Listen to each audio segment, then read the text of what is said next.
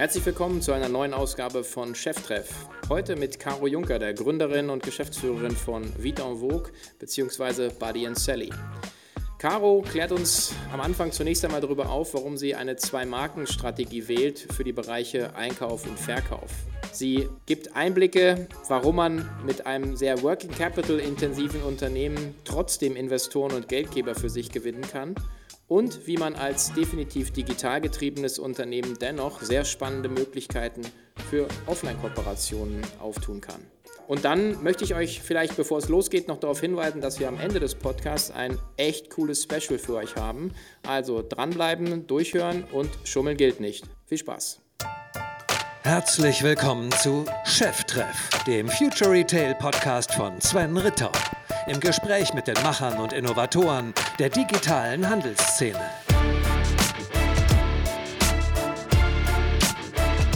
So, ähm, herzlich willkommen zu einer neuen Ausgabe des Cheftreff. Ich bin heute in Hamburg und zu Gast bei der Reverse Retail GmbH und habe heute das Vergnügen, mit der Gründerin und Geschäftsführerin Caroline Juncker zu sprechen. Herzlich willkommen, Caro. Hallo Sven, schön, dass du da bist. Ja, ich habe schönstes Wetter mitgebracht oder das war wahrscheinlich schon vorher hier. Ähm, ich würde gerne mit dir heute in der Ausgabe ein bisschen die, die Genese auch ähm, deiner Firma ähm, erarbeiten. Du hattest ja auch schon ausgiebig Gelegenheit mit dem Alex Graf im Podcast äh, ein bisschen das Geschäftsmodell zu erläutern. Da würden wir auch noch ein bisschen drauf einsteigen. Wir beide gehen schon eigentlich way back, würde ich fast sagen. Also du bist ja ein häufiger Gast äh, der K5-Formate, warst auch 2015, glaube ich, das erste Mal auf der Bühne. Ja, das stimmt. Und bist dieses Jahr wieder bei uns auf der Bühne, worüber uns wir sehr freuen. Ich mich erst. Und ähm, ja, bevor wir reinsteigen, würde ich gerne sagen, in deine Firmengeschichte würde ich sehr gerne einfach mal deinen Werdegang nochmal äh, kurz erläutern. Du hattest ja im Prinzip ein Wirtschaftsmanagement-Studium, bist dann eigentlich in die klassische Brandmanagement-Karriere bei Bayersdorfer eingestiegen. Ja. Und dann die eigene Unternehmensgründung. Ja. Wie kommt, Wie kommt das? ja, also ich bin ähm, hast du ganz richtig, ähm, richtig erzählt. Ich bin ganz klassische BWLerin, habe BWL studiert und habe dann so den typischen Weg eingeschlagen und bin auch hier in Hamburg bei der Bayersdorfer AG sozusagen meine Karriere begonnen. Habe dann aber tatsächlich auch relativ schnell gemerkt, dass das eigentlich nicht das ist, was ich langfristig machen will. Ähm, gar nicht, weil Konzerne schlecht sind, sondern es war vielmehr äh, die, Art, die Art des Arbeitens ähm, die mich daran gestört hat. Und ich bin dann ähm, tatsächlich nochmal zurück an die Uni gegangen, habe weiter also während der Zeit äh, frei äh, für Bayersdorf gearbeitet und habe mich dann ähm, zwar natürlich auch im BWL-Bereich, aber dann äh, so ein bisschen dem Thema Entrepreneurship und Innovationsmanagement verschrieben. Und äh, dann äh, kam es tatsächlich erst auch äh, im Anschluss zur, zur Reverse Retail GmbH. Ich habe an verschiedenen Themen rumgedoktert, dann auch während des Studiums ähm, war vor allen Dingen auch an so einem Thema Community dran. Mhm. Also, was überhaupt nicht funktioniert hätte. Insofern habe ich das richtig zum richtigen Zeitpunkt auch wieder ad acta gelegt und äh, habe das hier gestartet und äh, bin dann ganz, ganz glücklich drüber. Okay. Und ein Entrepreneurship-Studium bereitet einen auf äh, die Karriere als Unternehmerin vor? Nein, ganz so gar nicht. Wobei ich, ich glaube, also allgemeine Wirtschaftswissenschaften bereiten einen nicht so richtig auf den beruflichen Alltag vor. Was ein Studium kann, ist, ist sicherlich der Umgang mit Infos oder auch Problemlösungen. Was äh, bei Entrepreneurship aber anders ist als bei klassischer BWL, ist tatsächlich ähm, der, die Leute, die du dort triffst. Also du bist dort mhm. ähm, zusammen mit Leuten, die, die einen ähnlichen Spirit haben wie du und, und einen ähnlichen Drive. Und ich habe das als ganz inspiratives Umfeld empfunden unabhängig jetzt vom Inhalt der Vorlesung, sondern tatsächlich einfach die Leute, mit denen ich mich umgeben habe. Okay. Das war, das war cool. Okay. Gut, dann das Unternehmen äh, sagen Reverse Retail, mhm. das ja kommen wir gleich noch zu, in sich in zwei, in zwei Marken unterteilt. Ihr seid ja positioniert im Bereich Luxury Fashion. Das ist ja meine zur Plus-Haustier-Frage immer, äh, ob ich Haustier mag oder Haustier habe, wo ich dann gesagt habe, das ist jetzt eigentlich völlig neben der Sache, warum ich jetzt zu Plus damals mitgegründet oh, habe. ich, ich, bin da eigentlich immer produktagnostisch. Ja. Ich, solange das Geschäftsmodell ja. bei mir interessant ist, ähm, muss ich sagen, da ist so wie für mich das, wo ich dann sage, da fand ich dann Feuer und Flamme. Für dich das Thema Luxury Fashion sowieso schon immer klar oder hat sich das ergeben? Also ich bin schon Modefan, auf jeden Fall. Ähm, mit Sicherheit nicht in dem Maße, wie das einige, einige meiner, meiner Kolleginnen hier sind, insbesondere im ganzen Team Ankauf. Da, so weit geht das bei mir nicht. Aber ich habe schon seit der ersten Stunde Modeblogs verfolgt. Ich habe im Studium immer in, in, in verschiedenen Bekleidungsgeschäften auch gejobbt. Mhm. Ähm, ich, mir macht das Thema grundsätzlich Spaß. Ähm, wird das aber, glaube ich, so auf allgemeine ästhetische Themen auch erweitern wollen. Also Bayersdorf, ähm, ich habe dort insbesondere im Bereich Lippenpflege zum Schluss gearbeitet. Ähm, ich brauche ein gewisses Identifikationspotenzial auf jeden Fall, aber es war jetzt nicht so weit, dass ich gesagt habe, ich will nur, nur Luxury Fashion machen und nichts anderes. Mhm, mh. Ist ja spannend. Ich habe auf der, der, der Website äh, natürlich jetzt auch mich äh, rumge, rumgesurft und äh, bin dort äh, zum Beispiel auf die Unterteilung, was ist Luxury und was ist nicht Luxury. Mhm. Ähm, gut, im Nachhinein kann ich es mir erklären, aber dass ein Tommy Hilfiger eben eigentlich Massen, Massenware ist und nicht als Luxury mhm. gilt, ja. ist ja eigentlich dann auch, auch ganz spannend. Das heißt, ihr seid wirklich in diesem absoluten Top, Top, Top-Segment, was jetzt, äh, was ich, in Hamburg kenne ich mich nie aus, also Maximilianstraße, München äh, etc. so ist. Ja, in ne? Hamburg ist das beispielsweise der Neue Weil, genau. Mhm. Das, ist, ähm, mhm. das, das sind die Marken, die wir die wir ähm, hauptsächlich ankaufen, ankaufen wollen. Das hat auch verschiedene Gründe. Das ist zum einen wirklich ein Nachfragethema, also mhm woran ich auch absolut festhalte. Ähm, ich bin der Meinung, dass wir ein ganz tolles Angebot ähm, dem Kunden bieten können, wenn wir eben wirklich echt teure Artikel, und da sprechen wir eben nicht von Tommy Hilfiger, sondern von Tom Ford, so, mhm. ähm, die wirklich mehrere tausend Euro kosten zu einem ja, mal Bruchteil des Neupreises, mal wiederum auch nicht, wenn gewisser Hype dahinter steht. Aber dass wir eben so eine Preisreduktion anbieten können, ist ein, ganz, ist ein ganz tolles Angebot auf der einen Seite. Auf der anderen Seite das ganze Thema Fast Fashion ähm, trägt dazu bei, dass ich sehr stark in Frage stelle, wenn man sich für 8 Euro eine neue Hose bei Primark kaufen kann, warum man sie dann bei Esprit oder von Esprit gebraucht kaufen soll. Ähm, es ist wirklich, glaube ich, ein Nachfragethema und für uns, mhm. dadurch, dass wir äh, direkt ankaufen und verkaufen, ähm, steckt natürlich nochmal ein ganz ähm, großer Block an operativen Prozessen dazwischen, die wir auch kostenseitig abbilden müssen. Insofern ist es ein Margenthema und ähm, das geht dann tatsächlich auch erst ab einem bestimmten Verkaufswert. Okay. Das ist vielleicht ein gutes Stichwort, ich würde sagen, nochmal zur Einsortierung eurer Positionierung jetzt mhm. im Markt. Ich glaube, ihr habt da so drei Segmente identifiziert. Ne? Ja. Genau, das wäre, glaube ich, nochmal ganz hilfreich.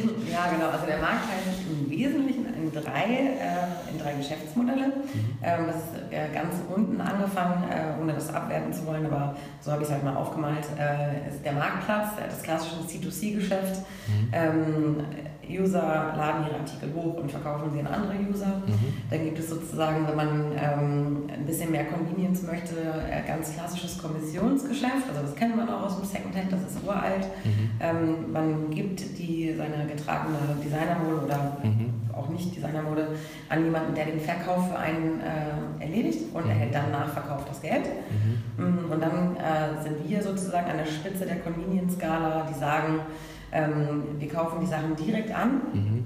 Äh, ohne darauf zu warten, bis wir sie verkauft haben. Mhm. Wir machen direkt ein Angebot ähm, und unternehmen dann alles, was es eben bedarf, um den Artikel online wieder zu verkaufen. Aber da ist der Verkäufer schon raus und schon wieder in der Boutique hoffentlich. Okay, das heißt in dem C2C-Geschäft, also klassischerweise klar fällt einem eBay ein, mhm. aber eben, glaube ich, dieses äh, Vestiaire-Kollektiv oder Vestiaire-Collective, wie auch immer mhm. zum Beispiel. Also jetzt, ah, das ist genau. auch ein Thema, also nicht okay. jetzt im Luxury-Bereich, mhm. aber mhm. ist ja auch ein richtig großer äh, Marktplatz, beziehungsweise mhm. Vinted. Mhm. Ähm, Mädchenflohmarkt ähm, ähm, gibt es da auch noch. Bei den Concierge-Services handelt es sich typischerweise um Mixmodelle mit Marktplätzen. Das ist zum Beispiel Vestia Collective auch ein, ein relevanter und ja auch wirklich großer Player. Mhm. Und bei den Direktankäufern gibt es keinen, äh, außer uns zu beobachten. Und ich recherchiere den Markt äh, echt viel oder intensiv und ähm, kann es aber auch verstehen, warum, warum es das so wenig gibt. Das ist natürlich auch äh, insbesondere jetzt auf der betriebswirtschaftlichen Seite mit ein paar Nachteilen verbunden. Ich denke, da gibt es, ähm, äh, es gibt immer zwei Sichten darauf. Also entweder das ist sozusagen die, äh, also es wird gequillte Affenscheiße, forgive my French, oder aber es ist halt die Geizidee, ihr seid geschnitten Brot. Und als Unternehmerin muss man es einfach, glaube ich, ausprobieren. Ja? Aber steigen wir doch direkt ein in, äh, in, in euer Geschäftsmodell, was ähm, zu Recht äh, jetzt auf dem DCD nochmal vom Alex Graf auch äh, ausgezeichnet wurde. Ähm, aus meiner Sicht extrem komplex aus deiner Sicht glaube ich auch. Auf der anderen Seite natürlich, wenn man die Komplexität beherrscht und auch äh, in Prozessen und Systemen abbildet, auch wunderbar verteidigbar. Äh, insofern, ähm, genau, also die, ähm, im Prinzip der Direktankaufsansatz ähm, wäre dann ja die klassische, sagen, klassisch kann man fast nicht sagen, die digitale Erweiterung des, des klassischen Second-Hand-Geschäftes um sozusagen noch die Komponente, dass sozusagen Cash sofort, also sozusagen, ne, also ja. im Prinzip sagen der, der Verkäufer schon komplett aus dem, aus dem Risiko ist eigentlich mit seiner Ware. Richtig. Genau, aber insofern hast du das schon richtig gesagt, das ist nicht die reine Online-Erweiterung, sondern eben nochmal erweitert um, um, um die direkte Auszahlung upfront. Und das mhm. können wir halt, das könnten Second-Hand-Geschäfte tatsächlich auch gewährleisten, wenn sie ihre Daten pflegen würden. Ähm, also die Second-Hand-Geschäft hat ja über die Jahre hinweg ja auch Daten gesammelt über ihre Verkaufsereignisse und nichts anderes machen wir im Grunde genommen. Ja. Ähm, wir werten, wir werten ähm, akribisch aus, wie in, in welcher Geschwindigkeit, zu welchen Preisstufen, die wir festlegen, unsere Artikel verkauft werden mhm. und lassen das in den Preisbildungsalgorithmus im Ankauf wieder einfließen ja. und, und können somit halt eben marktgerechte Ankaufspreise direkt auszahlen. Mhm. Und natürlich auch ein entsprechendes Risiko vermeiden, dass wir Sachen eben nicht verkaufen. Mhm. Okay, das heißt aber, ihr habt ja für den Ankauf, habt ihr sozusagen die eine Marke, das ist dann Buddy Sally. Richtig. Und ihr habt nochmal für den Verkauf, wo wir später zu kommen, sozusagen die, die Vuitton Vogue Marke. Mhm. Genau. Ja, also du bist hier, äh, genau, auf meiner Visitenkarte sind auch drei Labels, das ist irgendwie alles nicht ja. so richtig rund. Aber es hat sich so ergeben und ähm, ich, ich kann das auch noch immer, also ich stehe da auch nach wie vor dahinter, weil wir es tatsächlich mit ähm, zwei ganz unterschiedlichen Zielgruppen zu tun haben. Okay. Ähm, gut, jetzt abgesehen von, der, äh, von dem Namen, der jetzt im Handelsregister steht, also wenn wir von Badi Celli und Vita und Burg sprechen, ist Badi Celli die Ankaufsmarke und das ist tatsächlich ähm, der Teil des Geschäftsmodells, also sind im Grunde genommen drei Säulen, das ist der mhm. Ankauf, das sind die operativen Prozesse, die ähm, nötig sind, um den Artikel wieder zu verkaufen. Mhm. Ähm, Artikelbeschreibung, Foto, Lager und so weiter und so fort und eben der Verkauf. Und mhm. wir haben uns, ähm, wenn man, also wir sind jetzt fünf Jahre alt, äh, ziemlich genau, was echt schnell geht und ich hätte schwören können, also ich sage glaube ich seit ja. drei Jahren, dass wir drei Jahre alt sind. wir sind fünf Jahre alt, also womit wir uns am Anfang halt exzessiv äh, beschäftigt haben, ist natürlich zu gucken, ähm, gibt es Kanäle, oder sind wir in der Lage, äh, Kanäle zu erschließen, die uns dazu befähigen, dass wir immer nachhaltig an ausreichend Ware kommen? Mhm. Und sind Leute überhaupt gewillt, an uns zu verkaufen mhm. oder, oder möchten das gar nicht bequem haben, sondern mhm. lieben Flohmärkte? Ja, also mhm. hat ausgedrückt. Mhm. Ähm, also finden wir genügend Verkäufer in Deutschland und europaweit, die an uns verkaufen wollen. Mhm. Ähm, haben dann die Prozesse ähm, zu, äh, versucht zu etablieren und haben es jetzt, glaube ich, auch einigermaßen im Griff, die uns dazu befähigen, diese ganzen Einzelteile zu geringen Stückkosten verkaufsfähig zu machen. Ähm, weil das Verkaufen war von Anfang an klar, dass es wahrscheinlich eher äh, das nicht das anspruchsvollste Thema wird, weil es eben super, super Angebot ist. Ja.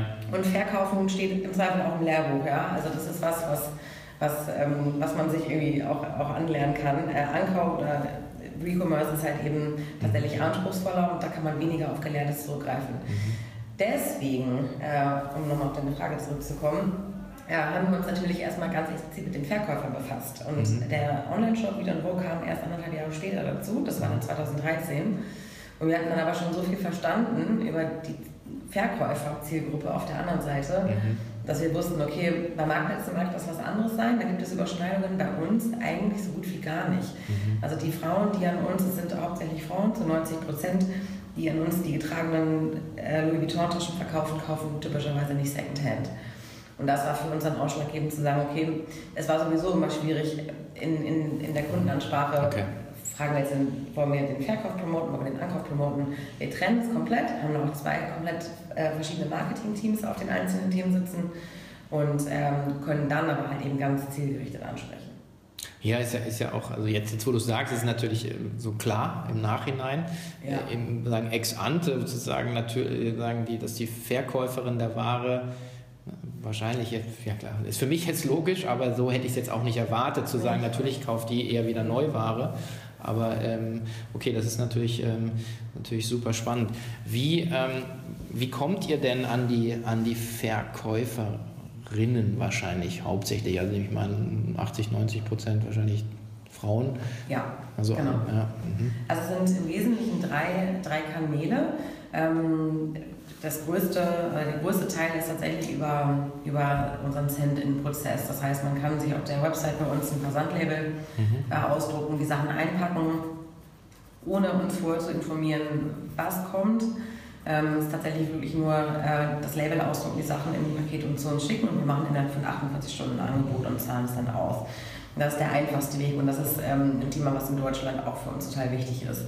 Ähm, es gibt dann nämlich regionale Unterschiede, da komme ich gleich nochmal drauf zu sprechen. Und wir haben uns dann äh, einen weiteren recht äh, starken Kanal ähm, aufgebaut, äh, der basiert auf Retail-Partnerschaften, also mit dem stationären Einzelhandel. Das geht von einer kleinen Boutique bis, bis zu einem ganz großen Haus, beispielsweise in Berlin. Ähm, wo wir vor Ort äh, ein, eins unserer Ankaufsteams hinschicken, manchmal auch zwei, je nach Größe des Hauses. Mhm. Äh, dort werden dann äh, die entsprechenden Kunden eingeladen, die daran Interesse haben könnten, bringen ihre Sachen mit. Wir bewerten vor Ort. Das können wir halt dadurch, dass wir direkt ankaufen und unsere Software ähm, dafür nutzen und können dann dem Kunden das Geld in Form eines Einkaufsgutscheins des jeweiligen Partners auszahlen was eine total schöne Win-Situation für alle Beteiligten ist, weil der Handel profitiert von, in Form von Umsatz. Mhm. Ähm, also ganz platt, weil wir zahlen die Ware. Ob ich das Geld dem Kunden gebe oder dem jeweiligen Partner, das ist mir an der Stelle egal. Mhm. Ähm, wir holen aber natürlich auch Frequenz auf die Fläche. Der Kunde hat Platz im Schrank, wobei ich, also ich komme aus dem Marketing, das ist ein schönes Argument, aber so ein richtiges Problem ist es natürlich auch nicht, aber es, nee, klar, aber man kann es uns gut erzählen. Ähm, aber vor allen Dingen ist es ein Kaufargument in Form von Geld. Ja. Ähm, was dann wieder reinvestiert werden kann. Und wenn man noch gut verhandeln kann mit dem Retail-Partner, dann muss man auch nicht die, die, die, die, den vollen Gutschein in Cash auszahlen eigentlich, oder? Theoretisch, ja. Aber das ist, das ist ein Thema, was total schön funktioniert ja. in Deutschland und in Österreich. Ja. Also auch wirklich mit ganz großen Häusern, ähm, aber eben auch mit kleinen, ähm, mhm. sodass wir darüber ganz stark gewachsen sind, gerade im letzten Jahr. Ähm, und dann äh, der dritte Weg ist eigentlich so ein Mix aus, aus verschiedenen Kanälen. Wir haben zwei, zwei permanente äh, Ankaufsshops äh, einen in Deutschland, einen in Österreich. Es kommt jetzt ein weiterer in Schweden dazu. Okay. Das heißt, man kann die Sachen äh, zu uns bringen und bewerten lassen. Das ist total schönes, ähm, also, also einen leisen, schönen, aber kleinen Beitrag natürlich zu unseren Zahlen. Ähm, aber es vermittelt natürlich auch vor allen Dingen Trust, dass man eben auch zu uns kommen kann. Wir sind nicht, mhm. nur, nicht nur rein online. Mhm. Ähm, und dann gibt es noch so ein, so ein Concierge-Modell, das, das funktioniert in London total gut zum Beispiel. Okay. Also in Deutschland ist es so, ähm, Anonymität ist extrem wichtig und dieser Send-in-Service wird ganz stark genutzt. Und ähm, wir haben natürlich auch von vornherein immer einen Pickup-Service angeboten, weil wir wussten, das gehört, oder für mich gehört das ganz klar zum Thema Convenience dazu. Natürlich holen wir diese mhm. privat zu Hause. Um Gottes Willen, das möchte in Deutschland keiner. In England ist es genau das Gegenteil, da möchte keiner schicken, sondern da erwartet man das, dass man zu Hause besucht wird. Da ist ja vor allen Dingen auch, oder zum Beispiel auch dieses Thema von persönlichen Stylisten total groß gibt es in Deutschland auch nicht. Wenig, ja. Aber genau, ganz, ähm, das wird in England ganz stark genutzt und äh, das machen wir uns ähm, dort zunutze und bilden halt über so Stylisten diesen Clean-Out, Wardrobe Clean-Out-Service an. Mhm. Da ist wahrscheinlich auch ordentlich viel, äh, viel in, der, in der Garderobe zu finden. Absolut. Also wir, wir beschränken uns, wenn ich England sage, ist das immer übertrieben, wir beschränken uns auf London und da ist ja. es halt ja. ist ein anderes Level als in Deutschland. Ja, ja. Okay, das heißt, so wie ich dich jetzt verstehe, ähm, ohne jetzt, dass wir das Geschäftsmodell schon komplett durchdekliniert haben, ich habe ja gerade die, äh, die, die Tour de Company bekommen hier, also ja. immer wieder super beeindruckend, also ich liebe das, durch Warenlager zu stiefeln. Ähm, ist letzten Endes die, die Schlacht für euch, äh, gewinnt ihr im Ankauf. Das, das heißt also auch deswegen ähm, sozusagen Cash sofort, äh, also wirklich auch ins Risiko zu gehen ähm, und ähm, letzten Endes ähm, auch ähm, eine Vielzahl an, an, an verlässlichen, zuverlässigen Kanälen letzten Endes zu haben. Da wäre jetzt meine Frage, ähm, wie schafft ihr es dann in diesen Kanälen dann auch die, die Verkäufer, glaube ich, an, an euch zu mhm. binden, weil das ist natürlich auch nochmal äh, glaube ich, ein spannender ja. Aspekt. Ja, also wenn ich mich entscheiden muss, das ist natürlich ganz schwer und ich spreche mal so gerne von diesen drei Säulen, weil es am Ende des Tages wirklich darum geht, diese drei auszubalancieren und ich glaube, darin liegt so ein bisschen unser Erfolg. Mhm. Wenn wir ganz viel ankaufen, aber nicht in der Lage sind, das Klar. irgendwie effizient ähm, zu prozessieren, dann klappt das auch nicht oder wenn wir es nicht verkaufen können, klappt es auch nicht. Aber ich, wenn ich mich wirklich entscheiden müsste, da hast du vollkommen recht, ist es wirklich der Zugang zur Ware ähm, im Ankauf, der, mhm. Der, der für uns eigentlich das, das Hauptkriterium ist. Ähm, ist auch mit Sicherheit ein Thema, was wir, ähm, auch wenn man sich unsere Organisation anschaut, natürlich mit, mit, mit Schwerpunkt betrachten und auch was Budgets angeht und so weiter. Das ist schon richtig, richtig wichtig. Auf mhm. der anderen Seite, natürlich müssen wir die Sachen auch verkaufen. Da ist es aber das Schöne, und das, ähm, also das macht mir vor allen Dingen daran total Spaß. Wir gewinnen halt über unser Produkt, über unser Angebot und nicht über irgendwelche Services oder so Pseudo-USPs. Also es ist halt mhm. wirklich in dem Moment, ähm, wo die Artikel bei uns online sind, kriegt man sie eigentlich nirgendwo anders, zumindest nicht zum gleichen Preis. Mhm. Und das ist halt großartig. Das schlägt sich in hochgradig loyalen Kaufverhalten nieder. Wir, haben, wir machen unseren Umsatz mit über 60% Stammkäuferanteil. Wow. Okay. Äh, Schnitt kauft man viermal im Jahr bei uns und ich habe das wirklich so oft durchgerechnet, weil ich das nicht geglaubt habe. Es ist aber so und ähm, insofern ist, ist, Newsletter für uns oder E-Mail im Allgemeinen halt ein, ein, ganz wichtiges Thema. Mhm. Äh, du hast ja gesehen, wir, wir listen momentan äh, 1000 Artikel pro Tag, 1000, 1200 Stück. Mhm. Ähm, kann natürlich sein, dass das sofort weg ist. Das ist ein Thema, was, was unglaublich schön mhm. ist in der Kommunikation. Es macht wahnsinnig viel Spaß. Mhm. Äh, man muss halt schnell sein und mhm. wenn es halt diese eine Tasche ist, auf die man schon so lange wartet, dann mhm. muss man halt eben jeden Tag gucken und das machen Leute auch wirklich. Mhm. Ähm, ja, das ist, das ist toll. Also wir, wir schaffen es tatsächlich Leute über unser Produkt an uns zu binden. Naja, im Prinzip habt ihr ja dadurch, dass ihr da, da sagen, verschränkt sich dann das Modell, dass du sagst, du, du treibst dein Geschäftsmodell durch, den, durch die Qualität und die Ankaufsmenge. Ja und hast dann gleichzeitig die Möglichkeit, letzten Endes ein sehr, ja, im, im positiven Sinne aktionsgetriebenes Geschäftsmodell eigentlich ähm, zu betreiben. Ja. Was ja, glaube ich, Jochen ist ein großer Fan von, äh, von den Live-Shopping-Sachen ja. und äh, ja, wie wir wissen, das ist, geht ja schon in diese Richtung, dass man eigentlich sagt, äh, ich suche halt, äh, was ich, gut, die Birking Bag wahrscheinlich jetzt, äh, die, die gibt es wahrscheinlich, wenn man 10.000 Euro hat sowieso, aber trotzdem, wenn ich ein bestimmtes Produkt oder eine bestimmte Marke ähm, favorisiere, dann habe ich euch wahrscheinlich auf einem Alert oder einem Newsletter-Verteiler und dann Genau, ja. Und es ist tatsächlich auch, also hast du auch schon richtig erkannt, es ist ein Marken, total markengetriebenes Thema. Das war auch die Hypothese zu Beginn und das ging aber auch auf. Also sowohl in der Akquisition, in den Marketingkanälen merken wir das, dass wir halt Traffic über die Suche nach Marken ähm, zu uns äh, bekommen und auf der Seite selber halt auch. Also die, unsere Nutzer sind, sind Markenfans und, und suchen dann nach den entsprechenden Brands. Okay.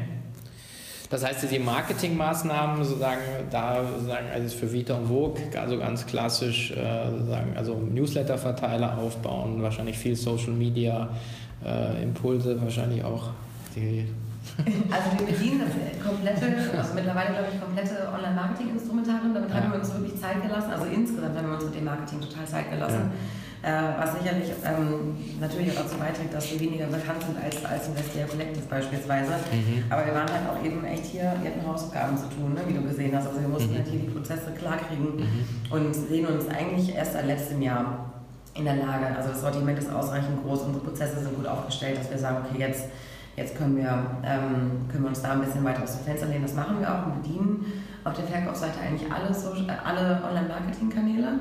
Social Media ist aber absolut kein Schwerpunkt.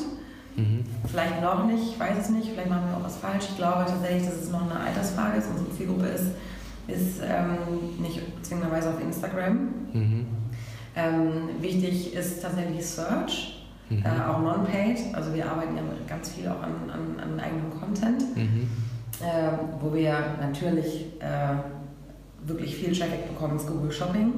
Mhm. Das ist halt auch für uns einfach wirklich ein dankbares Thema, uns dort zu platzieren, mhm. muss man einfach so sagen. Ja, gut, je, je, je, granularer du natürlich suchst, wahrscheinlich, desto schneller landest du bei euch. Ne? Ja, absolut. Ja. Ähm, unser Sortiment ist, äh, ja, unser Lager umfasst 65.000 Artikel. Das mhm. ist halt auch wirklich mhm. richtig groß geworden mittlerweile. Und ähm, super Preis, also da, da, das funktioniert für uns sehr gut. Und dann eben im Anschluss dann E-Mail. Mhm. Okay. Na, E-Mail ist lustig, ne? das ist so das immer totgesagte Instrument und ich muss sagen, es funktioniert jetzt auch bei uns in der Vermarktung der Konferenz. Äh, nach wie vor. Also ja, einfach, weil Leute, wenn du relevant äh, bist, also ja. wenn du keinen Bullshit machst, sondern sagst halt, die Leute vertrauen dir, es ist relevant, ich lese das gerne, dann schaut man sich das trotzdem an. Also, ja, das ja. ist wirklich so. Ich hätte das auch überhaupt nicht gedacht, aber es ist ein tolles Instrument, finde ich total gut. Und wo wir da jetzt gerade ganz stark dran arbeiten, ist halt auch das Thema Personalisierung. Das ist für uns, glaube ich, noch relevanter als, als, als für, für andere Anbieter, ähm, weil für uns vor allen Dingen das Thema Größe ja auch ausschlaggebend ist. Äh, natürlich ist, ist für dich nicht jede beliebige Größe interessant und da versuchen wir jetzt gerade ganz stark daran zu arbeiten, das Angebot eben noch, noch individueller zu gestalten für den einzelnen Nutzer. Okay. Ja, ich freue mich, dass ich auch unseren ersten Werbepartner in unserem Podcast begrüßen kann. Unsere Freunde von Spriker. Spriker, das ist die Shop-Technologie für alle schnell wachsenden Online-Unternehmen. Es ist definitiv mehr als eine Shop-Software. Es ist eigentlich ein Commerce-Betriebssystem, in dem man alle Use Cases als Händler, Marken und Hersteller abbilden kann. Ein modulares, agiles System, denn seien wir ehrlich, in einer Welt, in der es Dutzende Möglichkeiten gibt, den Kunden zu erreichen, geht es doch vor allen Dingen darum, fehlerfrei und personalisiert und vor allen Dingen deviceübergreifend den Kunden ansprechen zu können. Und dabei dreht es sich immer um Themen wie Backend und Daten. Und das genau bietet Spriker. Und mit über 30 Solution-Partnern findet man definitiv auch euren oder deinen persönlichen Spriker-Experten in deiner Nähe. Ihr habt auch die Möglichkeit, Spriker auf unserer K5-Konferenz zu treffen, nämlich am 22. 23. Juni in Berlin. Dazu müsst ihr nichts anderes tun, als das Stichwort K5 an hello at spriker.com zu schicken. Wiederhole K5 und dann das Kennwort an hello at spriker.com und ihr erhaltet von uns Tickets zum Sonderpreis. Das ganze Team von Spriker wird da sein, aber auch die beiden Co-CEOs Boris Lokschin und Alex Graf. Und ähm, ja, wird eine super Sache. Ich finde es immer gut, wenn man die Leute trifft, die hinter dem Produkt stehen. Also rein in die Tasten, eine E-Mail an uns oder beziehungsweise an hello at spriker.com und trefft Spriker und seid vor Ort. Bis dann. Nochmal einmal zurück, ähm, wenn ihr jetzt sozusagen ähm, 2013 eigentlich erst mit Vita und Vogue gestartet mhm. seid. Das heißt ja auch, dass ähm, ihr im Prinzip ähm, relativ entspannt äh, auf der Kapitalseite äh, sagen, aufgestellt sein müsst, weil ihr ja im Prinzip erstmal überhaupt gelernt haben müsst, okay, ähm, was, was kann man ankaufen, wie funktioniert die, die, die, die Software. Ich mhm. habe ja auch gerade den, wie heißt der Burkhardt, glaube ich, kennengelernt. Ja, genau. genau. Äh, sagen, der äh, sagen, das Ganze hier dann auch programmiert hat. Mhm. Ähm, das ist ja dann, ähm, da braucht man ja jemanden, der sagen, an so ein Geschäftsmodell glaubt, an ein, an ein Team glaubt und ähm, an dich glaubt. Ähm, also auch ja. nicht so alltäglich, glaube ich, oder? Nee, das stimmt, den haben wir auch. Ähm, das ist auch tatsächlich mittlerweile nicht mehr nur eine Person, mhm. äh, so wie es am Anfang war, sondern es sind mehrere Personen, die sehr committed sind. Das ist allerdings kein Venture Capital, sondern es ist mhm. mittlerweile ein, ein ja, mittel, mittelkleiner Kreis aus aus ähm, Business Angels, aber aus mhm. den unterschiedlichsten Bereichen. Wir hatten eine, Startfinanzierung tatsächlich, ähm, die ist aber ähm, auch verbraucht und wir sind seit Q4 2015 auch schon profitabel. Das ganze Jahr 2016 war das auch profitabel. Mhm. Und ähm, ja, schauen wir mal, wie es weitergeht. Momentan wachsen wir trotzdem recht stark. Mhm. Ähm, es wäre sicherlich schön, wenn, wenn wir tatsächlich auch nochmal expansiver unterwegs sein könnten, ähm, um einfach unsere Position noch stärker mhm. auszubauen. Aber wir kommen gut klar. Mhm. Ich meine, ja, dann äh, hat es ja auch gesagt, dass äh, Ankauf natürlich auch ähm, sehr stark ähm, in, ins Working Capital reinspielt. Das heißt, Wachstum letzten Endes kostet, kostet in eurem Fall dann eben auch ähm, eben immer Geld. Ähm, einfach nur um die Ware dann auch zu haben. Dann hast du noch die Vermarktungsseite. Also wäre es denn sozusagen, was wäre denn jetzt sozusagen, wenn, wenn du die, die, die Terms bestimmen könntest, ein Betrag, wo du sagen würdest, okay, mit dem jetzt unterm Kiel, Konditionen sind deine, äh, würdest du, könntest du dann sozusagen auch all die Marktpotenziale heben, die du jetzt siehst. Ist das sowas oder?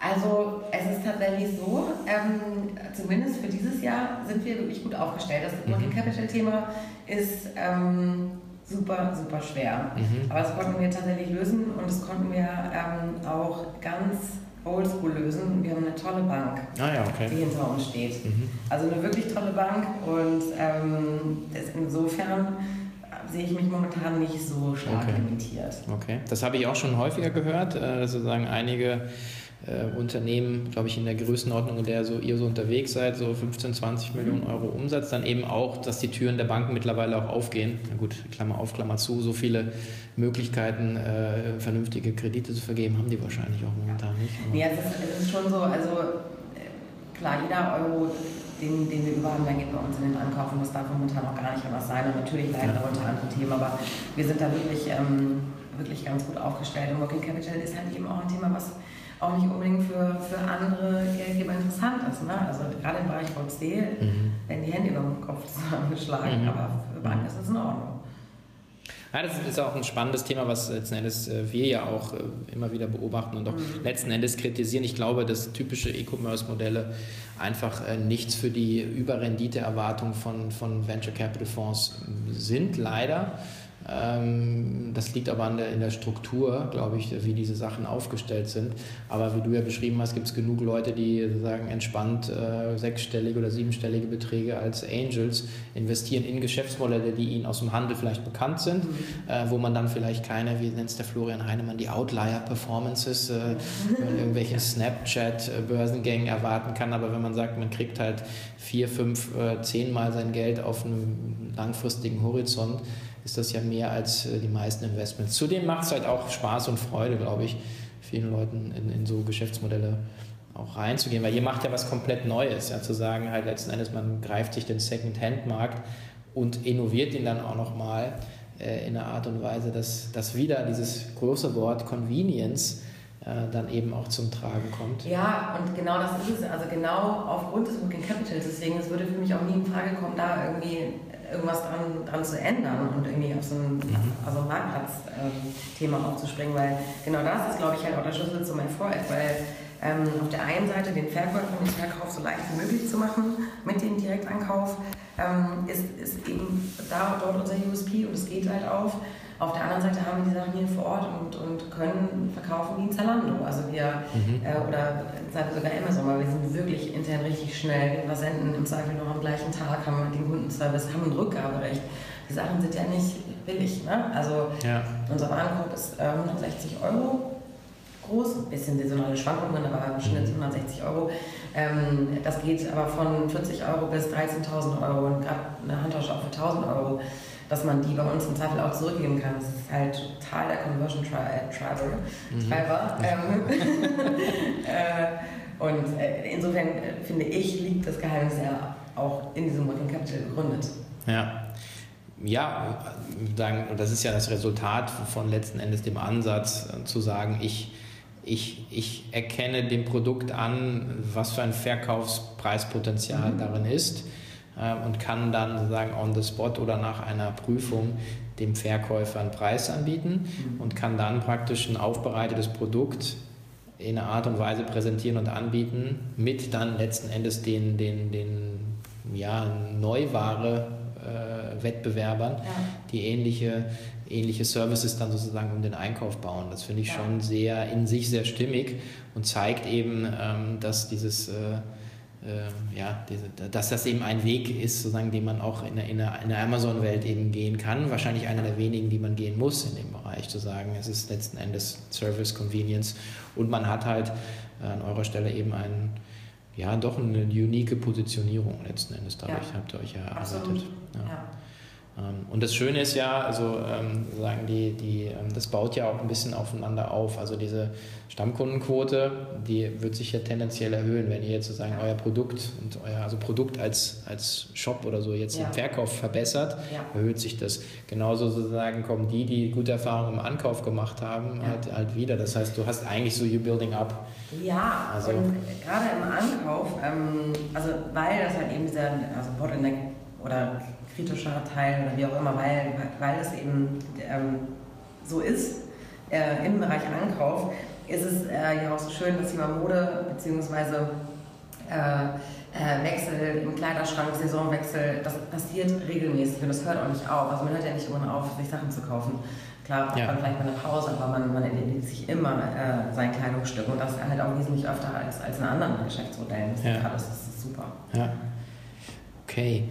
Die, ähm, ich hatte noch mitgenommen, dass du ähm, für dich das Schönste wäre jetzt, sagen, und das wäre bei diesem Blog so What's Next for Vito mhm. und Vogue, so ähm, wäre zum Beispiel vielleicht ein so ein Punkt Personalisierung, aber vielleicht mhm. gibt es da auch noch viel mehr äh, sozusagen Baustellen, die du jetzt so gerne angehen möchtest. Weil nach fünf Jahren sagen, meine großväterliche unternehmerische Erfahrung, äh, geht ja das Spiel eigentlich erst richtig los. Ja. Da ist man angekommen im Markt, man hat ein Geschäftsmodell, das funktioniert, man hat ein Team zusammen, was funktioniert und jetzt geht es eigentlich erst, erst los. Ja, das hast du sehr schön beschrieben, weil genauso fühlt es sich auch an. Es war tatsächlich, also nicht, dass ich nicht, ähm, nicht viel auf dem Zettel hatte die letzten Jahre, aber es ist tatsächlich so, dass wir uns jetzt gerade nach dem letzten Jahr, was komplett profitabel war, Monat für Monat, irgendwie schon wieder jetzt so auf dem Sprung wirklich zur nächstgrößeren Stufe halt sehen und auch doch nochmal stärker wachsen wollen als im letzten Jahr. Und da ähm, liegt mir vor allem das Thema äh, Marktdurchdringung am Herzen. Also es ist tatsächlich Marketing und da, da ist jetzt dieses Jahr, glaube ich, die Zeit gekommen, wo wir uns sowohl intern als auch sortimentseitig eben, eben bereit fühlen, da wirklich einen größeren Aufschlag zu machen.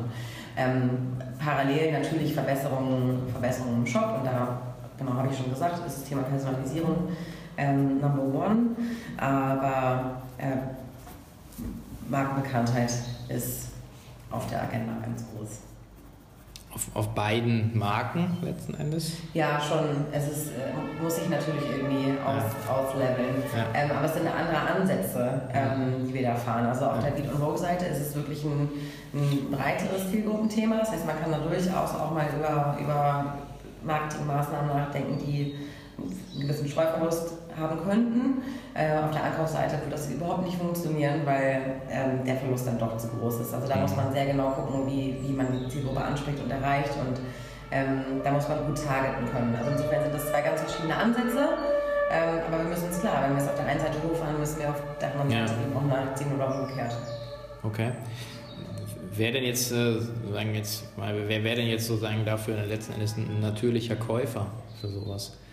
Also ich meine, klar, du würdest nie verkaufen wollen, äh, wollte ich auch nie, aber meine Realität ist, wenn man natürlich Investoren drin hat, werden die irgendwann mal die Anteile drehen wollen, ob man dann selber mitgeht. Aber äh, wenn man jetzt gerade schaut, ähm, wir arbeiten, glaube ich, mit, mit KDW zusammen, also dann mit Bräuninger, glaube ich.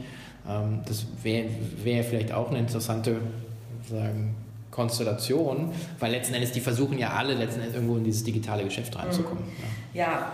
Also, da ändert sich meine Meinung auch mehr oder weniger von Jahr zu Jahr, äh, wo ich glaube, wo wir äh, strategisch langfristig gut aufgehoben werden. Ich glaube, es ist kein Wettbewerber, ähm, weil dafür ist unser Modell tatsächlich doch einfach zu anders ähm, als die der Wettbewerber, äh, zumindest auch der Großen, die, die in der Lage wären, theoretisch uns äh, zu kaufen. Ich glaube wirklich, dass wir in so einem Konglomerat, wie du es gerade angesprochen hast, langfristig gut aufgehoben sind, weil wir da tatsächlich einen richtigen echten Mehrwert neben Umsatz und so weiter leisten können. Nämlich ähm, der Partner, also ein großer Retailer zum Beispiel, sorgt für Kundenakquisition und wir mit unserem Modell bringen natürlich Umsatz, aber sorgen halt eben auch dafür, dass die Kunden, die ähm, der Retailer akquiriert hat, eben auch bleiben. Mhm. Und ähm, das könnte ich mir gut vorstellen. Naja, insgesamt dieses schlimme Wort Plattformökonomie, aber das wäre eine sehr ja. starke Integration natürlich und so ja. sagt hat, den Kunden dann äh, letztendlich so wie Amazon es äh, macht, über die ganzen anderen Services zu sagen, ja, ich bin halt, war immer Prime-Kunde, aber jetzt bin ich natürlich noch zehnmal mehr Prime-Kunde, weil ich halt Video, Musik ja. äh, und, und Schieß mich Alles. tot habe. Ähm, und, ähm, und, und so wäre es natürlich auch. Also ist ein, spannender, ein spannendes Spiel, das aber letzten Endes sich wahrscheinlich auch erst jetzt so zeigt, oder? Ja. Jetzt in den letzten Jahren, Monaten. Das, sowas muss sich auch ergeben. Also vielleicht an alle Gründerinnen und Gründer da draußen. Ähm, wie man wieder sieht, man fängt, ihr fangt einfach mal an an einer, an einer Stelle und äh, wenn es dann erfolgreich ist, landet man meistens ganz woanders. Ähm, durch das Ausprobieren, nehme ich mal an. Ja, absolut. Also gerade dieses, dieses stationäre Thema ähm, ist etwas, wo, wo ich 2012 gewettet hätte, dass es nicht passiert. Also, mhm. weil natürlich der Plan ist, nein, rein online, stationär viel zu aufwendig, mhm. ähm, keine Kompetenzen und so weiter und so fort. Aber dass das für uns oder für alle Beteiligten total gewinnbringend ist, hätte ich, hätte ich auch nicht gedacht. Und wir haben es halt ausprobiert, einfach aufgrund der Tatsache, dass wir auch limitierte Budgets hatten, mhm. ähm, um, um unsere Verkäufer äh, Marketing zu bombardieren und haben mir überlegt, äh, wo finden wir die denn, mhm. ja, wenn wir nicht in der Gala inserieren können und die kaufen halt irgendwo ein. Mhm. So, da, da müssen wir auch hin. Mhm. Und so ist eigentlich der, der Gedanke entstanden. Und ja, man muss es äh, tatsächlich einfach ausprobieren. Und ja, das Thema Verkauf muss man auch einfach mal anderthalb Jahre einfach gar nicht drüber nachdenken. Mhm. Also Nee, das war auch jetzt so, so ein, ja. so ein. Nee, das ist, auch, ist ja natürlich total berechtigt. Es ist jetzt ja auch nicht so, als dass ich mir das nicht äh, zwischendurch mal überlege. Ja, ja, Aber ähm, auch einfach mal rumlassen und dann gucken. Also eBay zum Beispiel glaube ich nicht, dass es ein Kandidat ist, absolut nicht. Also das ist mhm. halt Marktplatz äh, durch und durch und das ist auch gut so und es ist mhm. auch gut, dass die sich tatsächlich auf ja, darauf äh, sehr stark fokussieren, auf dieses C2C-Geschäft und weniger auf Brands und so weiter. Ähm, aber da passen wir gar nicht rein mit, mit, mit unserem Ansatz. Das ist auch in Ordnung. Ja, ich denke auch da, ähm, glaube, dass es sehr näher dann Spieler sein, die man jetzt oder vor kurzem noch gar nicht sozusagen auf dem Radarschirm hatte. Und wenn man sich jetzt anschaut, ähm, sagen, man muss gucken, was daraus wird, aber in Walmart mit dem Mark Lorry und, und, und, und Jet.com und so ja. weiter, da passiert ja dann doch einiges, wo dann auf einmal die, die dann offensichtlich doch mal aufwachen und sagen, okay, und die Berührungsängste fallen lassen. Und ich glaube auch, dass das ein bisschen diese, diese Pseudodiskussion mit, ha, die Onliner gehen offline, wo ich sage, nein, nein, die mit der digitalen DNA ähm, entwickeln einfach sozusagen die Handelsmodelle weiter. Und ja. wenn jeder dann halt offline geht oder wenn MyMüsli äh, dann 60 Stores aufmacht, dann ist das halt was anderes, als wenn jemand, ja. der 60 Stores hat, irgendwie versucht, nur einen Online-Shop Online zu machen. Ja. Also das ist, glaube ich, so ein bisschen die, diese, äh, die, diese Barrieren, die man da im Kopf mal einfach frei ja. machen muss. Ähm, super spannend. Hast du denn jetzt so rückblickend irgendwas, ähm, was du anders machen würdest? Ähm, oder so Fails ähm, oder irgendwelche Learnings? Auf jeden Fall, auf jeden Fall. Ähm, immer wieder, das ist, das ist auch gut so. Also ich, wir haben grundsätzlich immer viel ausprobiert, wo mir da immer wichtig war, dass man sich fokussiert, also wirklich bei dem Kernprodukt bleibt und sich nicht ablenken lässt von, von irgendwelchen, weiß ich nicht, Revenue-Alternativen, die sich irgendwie vielleicht noch ergeben könnten. So, da habe ich immer Abstand gehalten, das war auch gut so. Mhm.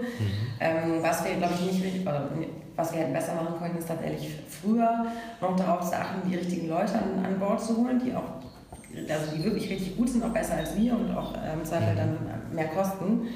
Ähm, da mussten wir nachholen, haben wir aber auch getan. Aber ähm, zu lange viel zu viel selber gemacht. Ähm, Klassiker. Ja, aber ähm, gut, das kann man, kann, man, kann man besser machen ne, in der Zukunft. Also insofern, aber da, ähm, das kostet halt Zeit. Mhm. Wie findet man die richtigen Leute? Hui, also ich naja, das hört man ja immer. Also, sagen, also ich finde auch, das ist mal so, auch so eine Monstranz, die der Investor immer vor sich herstreckt. Ja, wir haben in das Team investiert und wenn man dann drei Nachfragen stellt, dann fällt, fällt es relativ schwer, das zu objektivieren. Wenn das ein Investor sagt, ist das eins, aber als Unternehmerin muss man natürlich, äh, musst du schon wissen, wen du, wen du suchst und wen du kriegst. Also deswegen mhm. glaube ich, seid ihr, ist man da selber mal besser näher dran. Ja, total. Und ich mache das auch tatsächlich, wobei es, äh, ja, erwische mich gerade selber, wie ich, wie ich erzählen will, dass ich mich bei wichtigen Positionen auch selber ums Recruiting kümmere. Aber ich habe halt auch wirklich gute Erfahrungen gemacht, das irgendwie aus dem Netzwerk heraus zu tun, ne? Okay. Leute zu suchen. Und ähm, äh, die richtigen Leute finden, das ist super, super schwer. Das muss ich, das muss ich irgendwie auch ergeben. Aber mit ähm, steigender Erfahrung wächst auch, oder bei mir wächst zumindest immer das Bild von Leuten, die brauchen, was die können müssen. Das hat man am Anfang natürlich überhaupt nicht. Ähm, und ich weiß es mittlerweile ziemlich genau, sozusagen, wo es dann bei uns fehlt. Liegt vielleicht daran, dass, ich, dass wir so viel selber gemacht haben, ganz lange Zeit, dass wir genau definieren können, was wir dann an, an den einzelnen Stellen brauchen. Schaffen es bislang toi toi toi eigentlich auch immer ohne Headhunter, also gerade so im Management, aber eine Position muss ich noch besetzen, insofern. Das war Head of Operations oder was? Ich suche noch den Head of Operations, habe ich ja. schon mal platziert. Ja. Ähm, äh, genau, das, das ist halt so ein unglaublich spannender und wichtiger Bereich, dass wir da auch ähm, ein bisschen picky sind. Das dauert eine Weile, aber der ja. Job ist toll und ähm, den, den wollen wir gerne noch besetzen. Okay. Ja, gibt es so einen, einen, schlauen Spruch irgendwie so. Was ist first who, then what, glaube war das. Ja. Fällt mir gleich ein. Ähm, vom Good to Great, Jim Collins war das, glaube ich. Also sozusagen, dass, dass er letzten Endes sagt, äh, wenn du, egal, wenn du eine geile Truppe hast, dann kannst du zum Mond fliegen, du kannst aber auch irgendwie 10.000 Meter äh, unter dem Meeresspiegel tauchen. Weil letzten Endes die, ja, die Anforderungen sind, sind die gleichen, kommt auf das Wie dann an. Ja. Ähm, ähm, ja, aber es ist halt, ähm, das ist auch sagen, ja, jedermanns Erfahrung, jeder Frau's Erfahrung, sozusagen, wenn man so ein Unternehmen baut, wenn du keine guten Leute hast, dann wird es einfach echt schwierig. Ja. Ähm, und ähm, ja, schön. Also ich drücke die Daumen. Vielen Dank. Gut, ähm, damit kommen wir auch schon so langsam zum Ende. Ich würde nämlich wahnsinnig gerne nochmal so die, die persönliche Note dann nochmal noch mal reinbringen. Und zwar ähm, zum einen, ähm, hast du so, so Life-Hacks oder so, so irgendwelche so Tools, wo du sagst, das ist was, äh, mit denen, keine Ahnung, strukturierst du deinen Tag oder, oder das äh, hilft dir in stressigen Situationen, so irgendwas, was man jungen Leuten, die noch sozusagen ganz am Anfang stehen, mitgeben kann? Also ich habe alle Tools, alle die es gibt, ich probiere alle aus. Ja. Das ist so ein kleiner Tick. Also wenn ich irgendwo irgendwas online lese über irgendein neues ähm, Organisationstool, ich habe meine 128 GB voll mit solchen Apps. Es funktioniert nichts, ähm, außer meine 5 Minuten morgens und abends. Das 5 ähm, Minuten morgens und abends und mein Spickzettel äh, ist tatsächlich mein Tool, was, was nach wie vor äh, jedes andere schlägt. Ich, ich, ich weiß nicht warum. Aber ähm, also wie gesagt, diese fünf Minuten morgens sich einmal kurz hinzusetzen, durchzuatmen, ganz kurz die drei wichtigsten Themen zu überlegen, die an dem Tag fertig sind und ohne die darf man nach Hause. Mhm. Andersrum abends, auch wenn man schon zu spät ist für die nächste Verabredung, nicht einfach nur irgendwie losstürmen, sondern auch nochmal kurz durchatmen. Hat das geklappt, was ich mir vorgenommen habe? Und was ist halt morgen sozusagen auf der Agenda? Und das, was dann nachkommt, sich auf den Post zu schreiben mhm. und dann äh, weiterzumachen. Das ist mein Lifehack. Okay, ja super.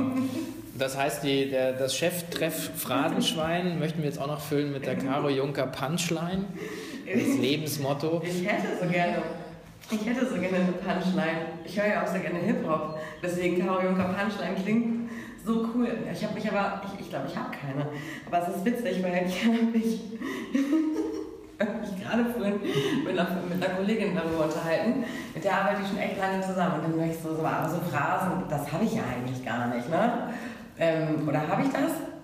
Dann sagt sie, das muss ich erstmal sagen lassen. Und dann sage ich, ja, ja, okay, also musst du ja auch gar nichts sagen. Sie so, nein, das, das sagst du immer. so Gott, das ist, das ist überhaupt nichts, womit ich mich schmücken kann. Aber anscheinend renne ich hier rum und sage ganz oft, das muss ich erstmal sagen lassen. Ja, das ist doch eigentlich gar nicht so schlecht. Das ist sehr kohärent mit den fünf Minuten äh, morgens und abends, würde ich sagen.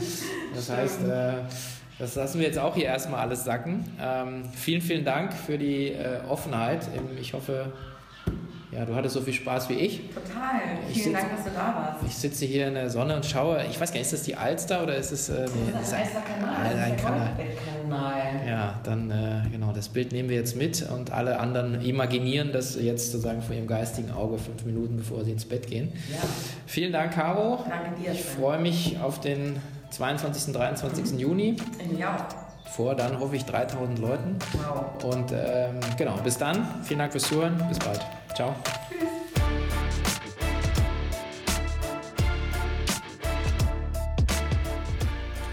Okay, damit kommen wir auch zu dem K5 Special, das ich vorher angekündigt habe. Ihr habt die einmalige Gelegenheit, zwei Tickets zu gewinnen für unser Speakers Dinner am Vorabend der K5-Konferenz. Und zwar findet das am 21. Juni in Berlin statt. Alles, was ihr dafür tun müsst, ist eine Bewertung abzugeben und zwar auf iTunes, ähm, die uns auch natürlich als Podcast nach vorne bringt. Und einfach eine kurze Mail an uns schicken, dass ihr diese Bewertung abgegeben habt. Idealerweise einen kurzen Screenshot dranhängt. Die E-Mail-Adresse lautet dinner at k5-conference.com. Ich wiederhole dinner at k5 oder k5-conference.com. Und wie gesagt, eine Bewertung auf iTunes plus vielleicht ein Screenshot und eben die Mail an uns. Und wie gesagt, wer noch nicht auf Abendveranstaltungen von uns war, ähm, kann ich wirklich nur empfehlen, ist eine richtig geile Sache. Super Leute, entspannte Atmosphäre und meistens kommt man eigentlich sehr, sehr spät ins Bett. Also, dinner at k5-conference.com, gewinnt Tickets für unser Speakers Dinner.